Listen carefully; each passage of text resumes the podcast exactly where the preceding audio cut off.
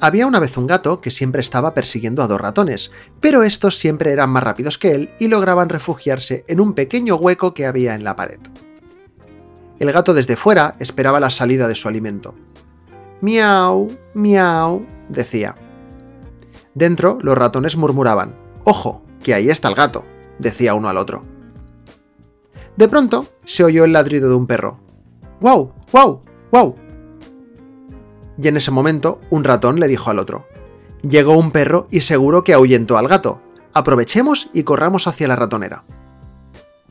¿Cuál no sería la sorpresa de los dos ratoncitos al ver al gato fuera esperándolos para darse un gran banquete con ellos? En un 2x3, el gato estiró sus dos patas, abrió las garras y los atrapó. Mientras disfrutaba de su banquete, el gato decía, Hoy en día, el que no hable al menos dos idiomas se muere de hambre.